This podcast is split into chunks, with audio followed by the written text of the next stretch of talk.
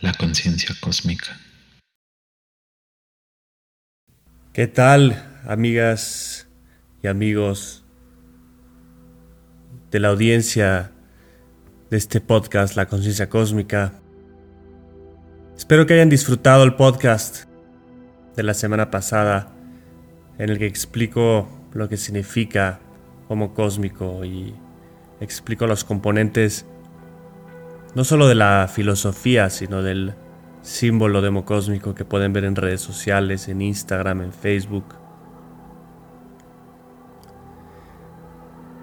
Y esta semana vamos a hablar sobre el libro que estoy próximo a publicar en estos días, que se llama 2048 Crónicas de un futuro exponencial. Seguramente han visto en, redes, en stories, algunos pedazos de la portada del libro en donde aparece este ser dorado con la cara un poco escondida con un material como estrellas y aparece a su izquierda este personaje que es una reencarnación o una simulación tecnológica de Alejandro Magno y a su derecha otra parecida de Cleopatra por ahí hay una figura de Albert Einstein. Por ahí está Elon Musk en Marte. Y también por ahí hay una, especie de loba humanizada. Se parece un poco a las criaturas de Avatar. Pero es un mamífero. Y cuando la gente me pregunta de qué trata el libro y el género del libro, me cuesta mucho trabajo definirlo. Porque aunque pareciera que es ciencia ficción, realmente no lo es. Es más bien eh, el género que utiliza Margaret Atwood para definir el libro de la criada, The Handmaid's Tale. Ella utiliza el término ficción especulativa. Porque sí es ficción evidentemente, pero especula sobre un futuro cercano y en ese sentido creo que mi libro es ficción especulativa. No se han leído el libro de George Orwell 1984, que es calificado de ciencia ficción, porque obviamente está muy adelantado a su tiempo. Pero creo que el género de ciencia ficción está más identificado con libros como los de Arthur C. Clarke, o Isaac Asimov o La Guía del Viajero Intergaláctico, libros que hablan más de escenarios espaciales muy futuristas, donde todo es muy diferente, como Star Wars. Pero mi libro, aunque tiene elementos que por su naturaleza tecnológica pudieran parecer de ciencia ficción, no lo considero así. Porque una de las premisas fundamentales de mi libro es la singularidad tecnológica, que es este proceso de crecimiento tecnológico exponencial que estamos viviendo.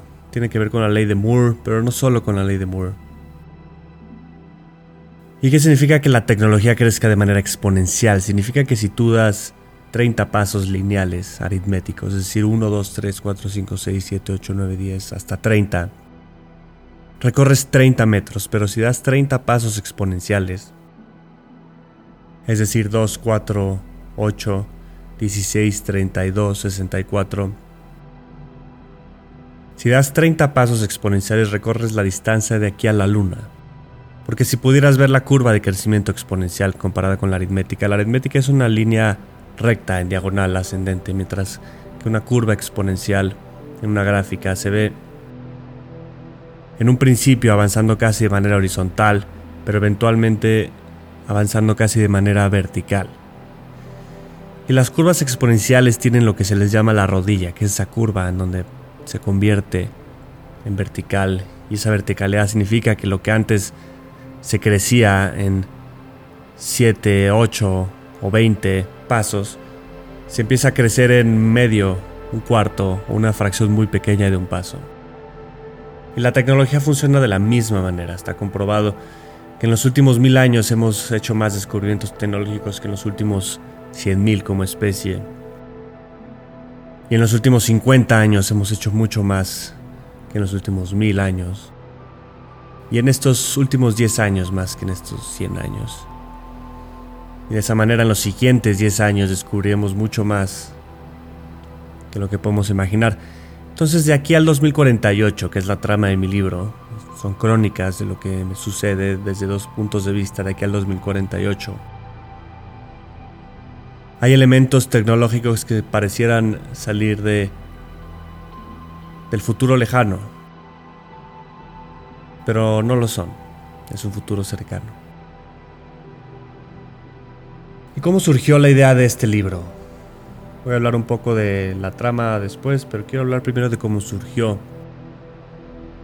Y es curioso porque después de un retiro vipassana,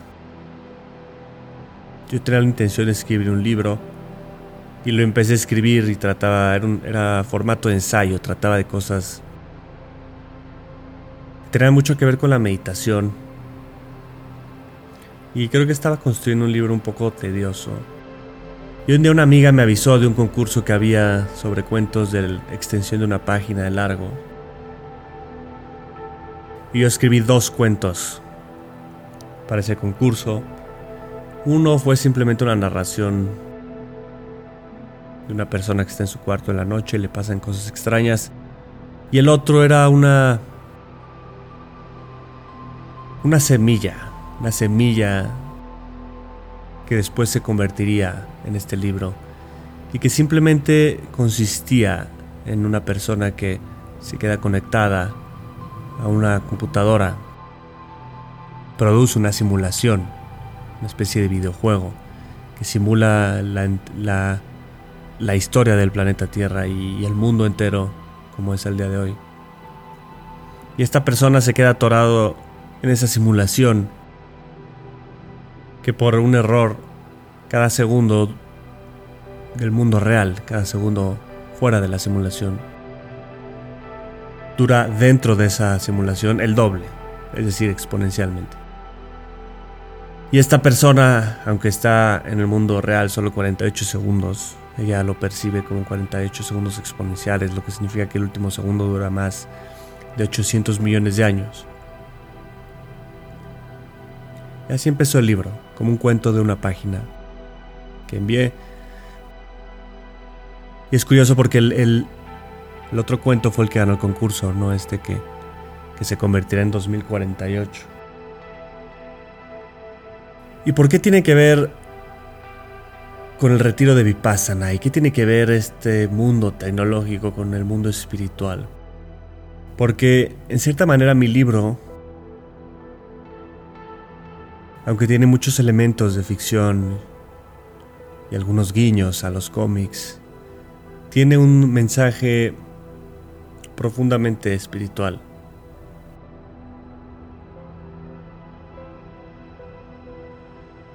Y les voy a platicar de las líneas argumentativas de este de este libro. La primera línea argumentativa es la de un empresario que se llama Mr. X, que es este señor dorado que pueden ver en la portada. Mr. X, él simboliza en sí mismo la, el proceso de crecimiento exponencial tecnológico. Nada más que en vez de que este proceso sea aterrizado en empresas y en productos, en mi libro es aterrizado en mejoras que esta persona hace a su propia persona, su inteligencia, su cuerpo físico, a sus células, a su capacidad de procesar información, de imaginar.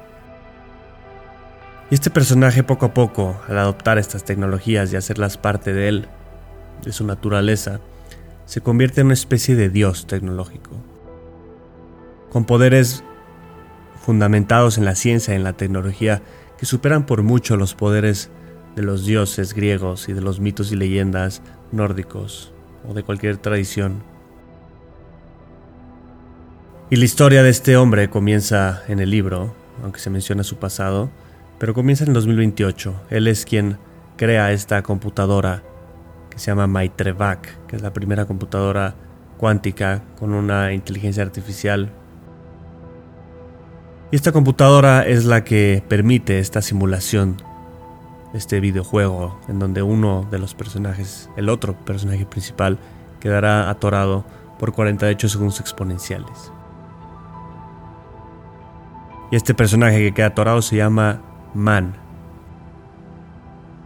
Y el libro trata las dos historias. Por un lado, Mr. X y su camino hacia endiosarse a sí mismo y conquistar de manera absoluta el mundo físico. Y por el otro lado es la historia de Man y lo que vive dentro de la simulación. Lo que aprende dentro de la simulación. Y escogí estas dos vertientes porque una simboliza una visión de la humanidad y de nosotros mismos como individuos de conquistar el mundo físico, de controlar lo que pasa en nuestras vidas, de la ambición de poder y control.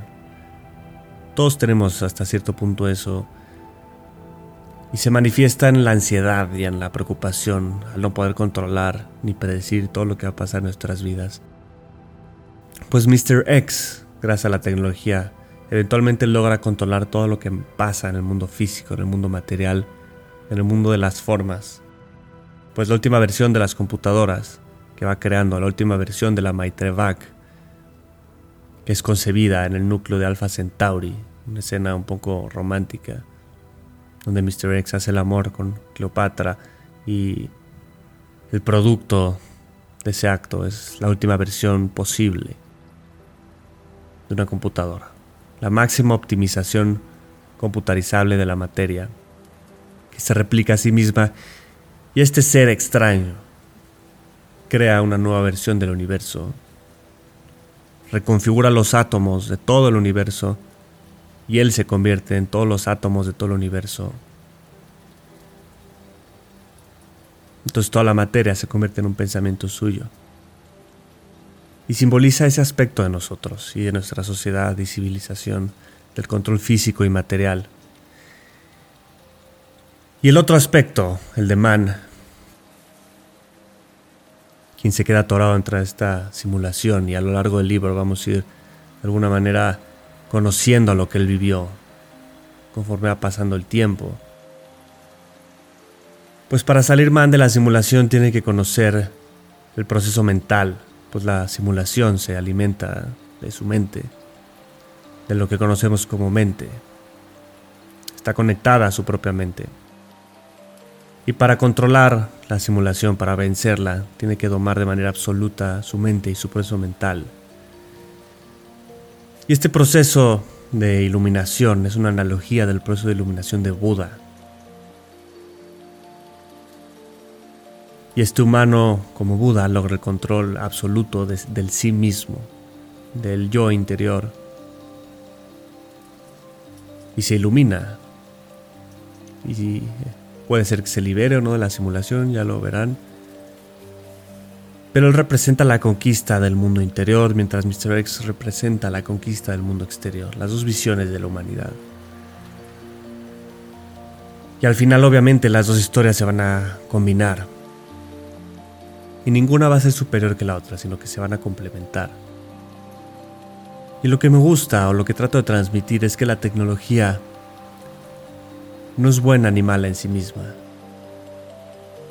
sino que es buena o mala en razón de para lo que es utilizada.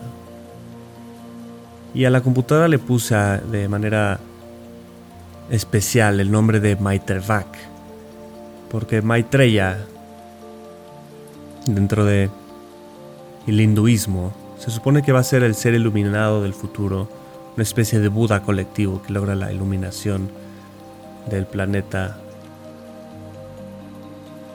Y en mi libro justo la que eso es lo que hace, de manera involuntaria, de manera caótica y accidental, logra la iluminación de este personaje. Una iluminación auténtica, comparable a la de Buda, pues el proceso que sigue es el mismo. Y de hecho esa iluminación está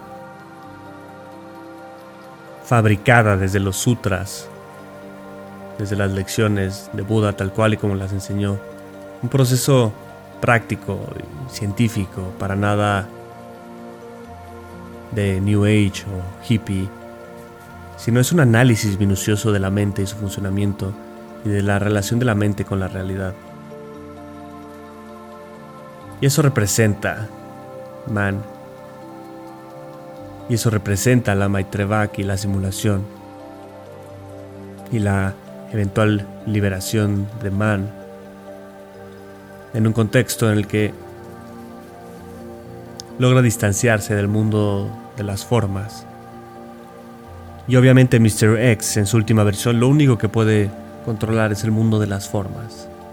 Todo el mundo de las formas, pero solo el mundo de las formas. Y la confrontación que se da entre Man y Mr. X es interesante. Y en la siguiente ocasión les voy a platicar un poco más de los elementos del libro, de las tecnologías que propongo, de los personajes. Pero por hoy es suficiente. Por hoy es suficiente con esta visión general de lo que es 2048, Crónicas de un futuro exponencial, que por cierto van a poder comprarlo, pre-comprarlo próximamente en Amazon. Obviamente les voy a avisar y me encantaría saber sus comentarios, saber su opinión. Así que por favor háganmela saber en las redes, en Homo Cósmico, en Instagram y en Homo Cósmico en Facebook. Pongo más atención a Homo Cósmico en Instagram.